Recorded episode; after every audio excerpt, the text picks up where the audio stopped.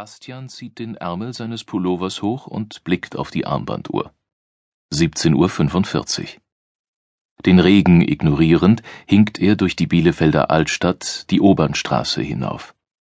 Er biegt rechts ab, geht durch den schmalen Tunnel an der Jodokuskirche vorbei und erreicht den Klosterplatz. Die Rechtsanwaltskanzlei Wagenbach liegt auf der anderen Seite des Platzes, eingezwängt zwischen einem neonhellen Lokal und einem Kosmetikstudio.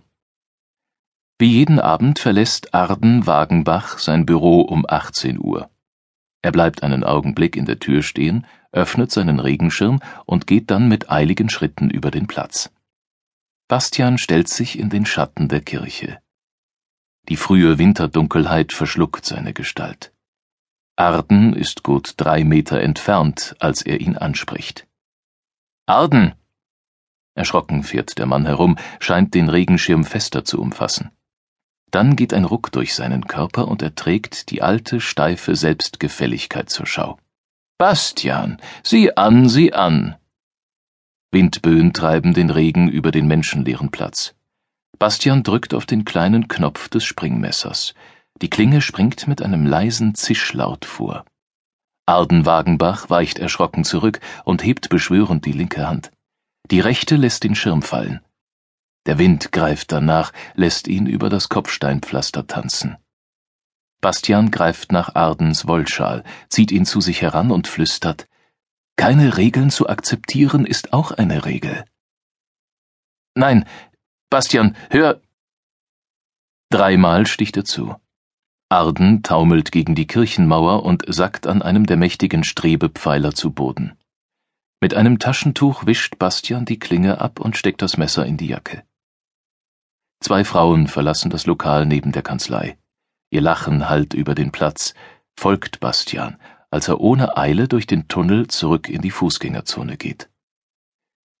Die Lichter der Geschäfte spiegeln sich auf dem nassen Pflaster.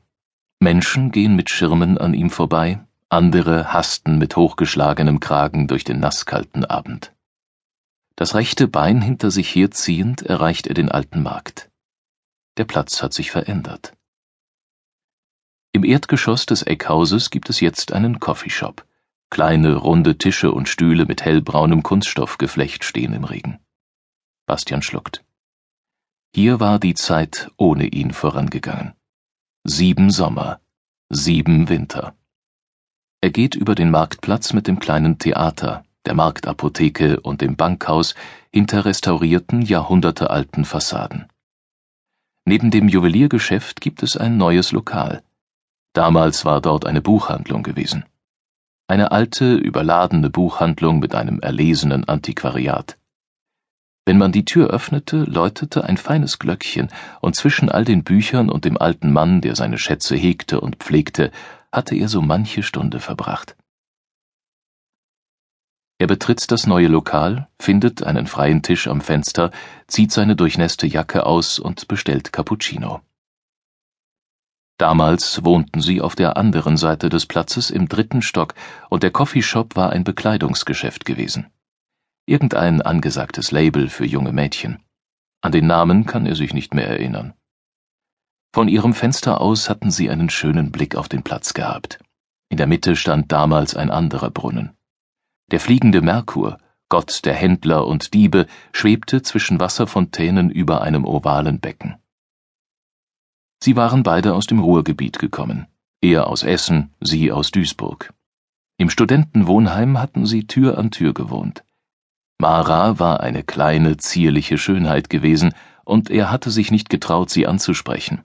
Sie hatte die Initiative ergriffen und eines Morgens mit einem Frühstückstablett vor seiner Tür gestanden. Er weiß es noch wie gestern. Wenn du mich nicht leiden magst, dann kannst du es jetzt sagen. Wenn doch, lass mich rein. Er war so verdattert gewesen, dass ihm sein Glück erst Stunden später klar wurde. Mara, hinter der die halbe Uni her war, wollte ihn, und ein Jahr später waren sie zusammen hierher gezogen. Er sieht hinauf zu den Fenstern im dritten Stock. Mara hatte aus Reststoffen Vorhänge genäht, blauer, leichter Stoff. Der kleinste Luftzug wehte sie sanft ins Zimmer, blähte sie wie Segel auf einem imaginären Schiff. Diese ersten Tage, Sie hatten den schweren Holztisch in die Mitte des Zimmers geschoben, unter die nackte Glühbirne, die einzige Lichtquelle im Raum. Milde Abende verabschiedeten warme Maitage und gingen in sternenklare Nächte über. Sie saß tief gebeugt über ihrer Näharbeit. Er hatte das Fenster geöffnet, lehnte am Rahmen und sah ihr zu. Ihr langes, weizenfarbenes Haar war zu einem Zopf zusammengebunden. Eine Strähne hatte sich gelöst. Sie unterbrach in gleichmäßigen Abständen das Sirren der Maschine und schob das lose Haar wieder hinter das linke Ohr zurück. Wie eine kleine Musik war es ihm vorgekommen. Der rasende Takt der Nähmaschine, der bedächtige Rhythmus der zurückschiebenden Hand. Das Leben auf dem Marktplatz war allgegenwärtig gewesen. Die Stimmen der späten Weinstubengäste, das Rufen und Lachen vorbeiziehender Menschen. Manchmal johlende Fußballfans. Oft saßen sie am Tag auf der breiten Fensterbank und kommentierten das Treiben. Sie gaben den Menschen, die regelmäßig auftauchten, erfundene Namen und dichteten ihnen Geschichten an. An den Inspizienten kann er sich erinnern. Den Namen hatte Mara gewählt. Jeden Morgen ging er aufs Feinste herausgeputzt über den Platz und stellte sich an den Brunnen. Er beschwerte sich über Werbereiter, die nicht dicht genug an den Geschäften standen, schimpfte mit Lkw-Fahrern, die nicht pünktlich aus der Fußgängerzone verschwanden, und erklärte jungen Müttern, dass der Brunnen kein Planschbecken für ihre Kinder sei. Wenn es zwölf schlug, nahm er gewichtig seine Taschenuhr hervor und kontrollierte, ob der Glockenschlag korrekt erfolgte. Manchmal schüttelte er resigniert den Kopf. Dann gluckste Mara vor Vergnügen. Oh, Scheiße, die Turmuhr geht wieder falsch, das wird aber ein Nachspiel haben. Abends hatte sie ihm oft vorgelesen. Die Bücher hat er lange vergessen, aber ihre sanfte Altstimme kann er bis heute hören.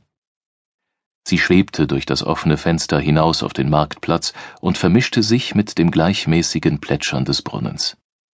Manchmal war er eingeschlafen. Wie töricht. Manchmal war er eingeschlafen, weil er in seinem jugendlichen Übermut geglaubt hatte, er könne ihr noch hundert Jahre zuhören. Die Wohnung war teuer. Sie lebten bescheiden, aber zum Ende des Monats standen sie regelmäßig ohne Geld da. Bastian nimmt einen Schluck von dem Cappuccino, der nur noch lauwarm ist. Sein Bein schmerzt. Es schmerzt immer, wenn die Tage regnerisch sind. Es schmerzt immer, wenn er an sie denkt. Begonnen hatte alles an einem Freitag vor neun Jahren. Ein kühler, klarer Herbsttag, an dem das Laub unter einem strahlend blauen Himmel zu lodern schien. Er hatte mit Mara in der Uni-Cafeteria gesessen. Sie hatte nur eine halbe Stunde